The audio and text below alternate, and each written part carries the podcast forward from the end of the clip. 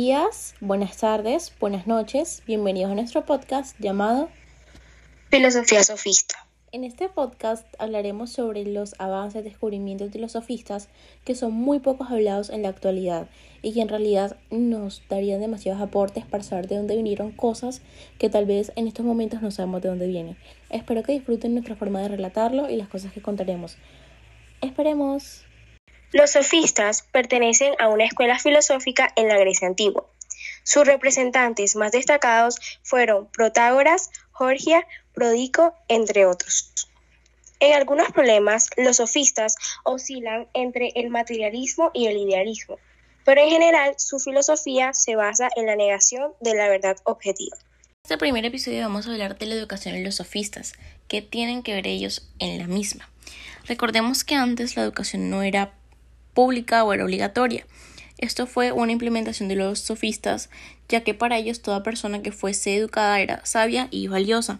En un artículo eh, de, la revista de la revista Filosofía UIS aborda el pensamiento educativo de los sofistas. Lo recomiendo mucho para que lo lean porque de verdad tiene una información muy rica en cultura y muy rica eh, con respecto a los aportes en la educación de los sofistas. Este artículo ellos lo hicieron con el fin de rescatar su aportación en la educación como disciplina, es decir, la pedagogía. La paidea sofística se destaca por su aspecto como la enseñanza de la retórica, que pone el énfasis en el lenguaje, pero lo relevante de su concepción educativa es su finalidad, a saber, la formación política del ciudadano. Protágoras, sofista destacado, ejerció la enseñanza dando al concepto de paidea el sentido de formación intelectual y política les recomiendo mucho que lean ese artículo porque si son interesados muchísimo en la filosofía, eh, este artículo les va a dejar muy enriquecido el cerebro con respecto al tema de la educación y los sofistas. Em, bueno, los datos bibliográficos de estas cosas que acabé de decir son de la revista Filosofía UIS, como mencioné anteriormente. Espero que esto les haya dejado un poquito menos de dudas y que les haya generado una gran pregunta porque quitar dudas es dejar preguntas a veces y mi gran pregunta para ustedes es ¿qué hubiese pasado si los sofistas, si Protágoras no hubiese ejercido la enseñanza pública obligatoria? ¿Qué hubiese pasado si los sofistas no hubieran tenido esa idea de implementar la educación pública obligatoria? ¿Qué hubiese pasado hoy en día? Les dejo esa duda y espero que me la puedan responder en los comentarios. Para los sofistas en general, el conocimiento político vendría a ser una mera opinión que es cambiable en cada uno de los regímenes del gobierno. De tal manera, la justicia o la democracia no será la misma la justicia en la monarquía o en la aristocracia. Los sofistas no constituían en una escuela única. Sus concepciones tenían en común la renuncia a la religión, la explicación racionalista de los fenómenos de la naturaleza, el relativismo ético y social, el grupo más importante de los sofistas, los sofistas viejos, se situaban al lado de la democracia esclavista. El pragmatismo es una tendencia idealista reaccionaria en la filosofía burguesa moderna que niega el carácter objetivo de la verdad y afirma que el valor de una teoría científica se determina no por el grado en que ella refleja correctamente la realidad, sino solo por la utilidad o ventaja que dicha teoría comporta en tal o cual caso concreto. Partiendo de esas premisas, el pragmatismo considera las verdades de la religión. Por ejemplo, los mitos de la Inmaculada Concepción de Jesús, de la existencia de Dios, del infierno y del paraíso, etc. Como no menos verdaderos que las verdades de la ciencia. A pesar de sus limitaciones, el pragmatismo es importante por múltiples razones.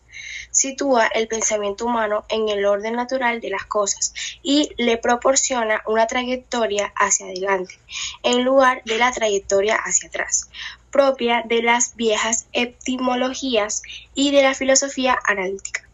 Bueno, hablemos del agnosticismo y que tienen que ver los sofistas más puntualmente protagonistas en la misma. El agnosticismo es una tesis filosófica que afirma la imposibilidad de adquirir conocimiento sobre la existencia o inexistencia de Dios. Con este término designamos la teoría según la cual no es posible saber si Dios existe o si no existe. es una forma de escepticismo, en este caso dirigido al conocimiento de Dios. En Protagoras, como nuestros sofistas, encontramos una filosofía de la religión, y respecto a ella se han formulado no pocas apreciaciones erróneas, cero parciales. Los acertos de los padres de la Iglesia, según los cuales Protagoras profesó el ateísmo y adquirió en su tiempo fama de ateo, pueden considerarse frutos de una confusión conceptual y una simplificación excesiva. Epifanio afirma, por ejemplo, que nuestro sofista defendió la no existencia de los dioses. Eusebio, el famoso historiador de la antigüedad eclesiástica, dice en su preparación evangelista que Protagoras, a quien asocia en este punto con Demócrito, conquistó su reputación de ateo. Pero no fueron solo los escritores cristianos los que Así interpretaron el pensamiento religioso de nuestro sofista. También en el mundo pagano, Diógenes de Enoanda afirmó asimismo que Epifanio y Eusebio, al escribir que Protagoras sostenía una tesis igual a la de Diágoras, el cual fue sin duda un ateo por todos conocidos como tal, aunque no se atrevía a expresarla clara y abiertamente, para Diógenes, asimismo, que para los mencionados padres del agnosticismo no pasa de ser una fórmula eufemística avergonzante del ateísmo. El agnosticismo de Protagoras se funda, por el contrario, no en afirmación de que solo la razón puede conducir a la verdad, sino al contrario en la tesis de que no hay otra fuente de conocimiento más que la percepción sensorial. Si se tiene en cuenta que la percepción sensorial nunca es errónea, sino siempre verdadera para el sujeto que la experimenta, puede decirse que el agnosticismo tiene, pues para él, él un sentido subjetivo, al revés del anterior. Quizá por eso, la forma de la citada proposición inicial del tratado sobre los dioses es, como advierte Guthrie, la de una opinión personal no puedo saber y se contrapone así a la posición agnóstica cero casi agnóstica de Jefanes.16. El agnosticismo de Protagoras debe ser entendido ante todo a la luz de su teoría de conocimiento. El escéptico es aquella persona que no se cree todo lo que le cuenta. El escéptico necesita verlo y experimentarlo por el mismo para comprobar la veracidad de la afirmación recibida, rechazando consecuentemente todo aquello que escapa de su comprensión, solamente se fía de sus sentidos. Los sofistas eran escépticos en cuanto que dudaban de que el ser humano pudiera alcanzar el conocimiento de la verdad, de la auténtica realidad. Opinaban que, aunque quizás existiera una respuesta a las preguntas filosóficas, los seres humanos no serían capaces de encontrar respuestas según a los misterios de la naturaleza. Hasta aquí llegamos, este fue nuestro pequeño podcast sobre los sofistas y sus aportes en el mundo. Muchísimas gracias por visualizarnos. Recuerden que hablamos de muchos temas importantes tales como la educación, el pragmatismo, el agnosticismo, la política, lo que es la retórica, porque para ellos esto era muy importante. Lo dejo con mi compañera Sofía Linero. Bueno, eh, muchas gracias por escucharnos y quiero que recuerden el dicho de los sofistas que era que el ser humano era la medida de todas las cosas. Muchas gracias.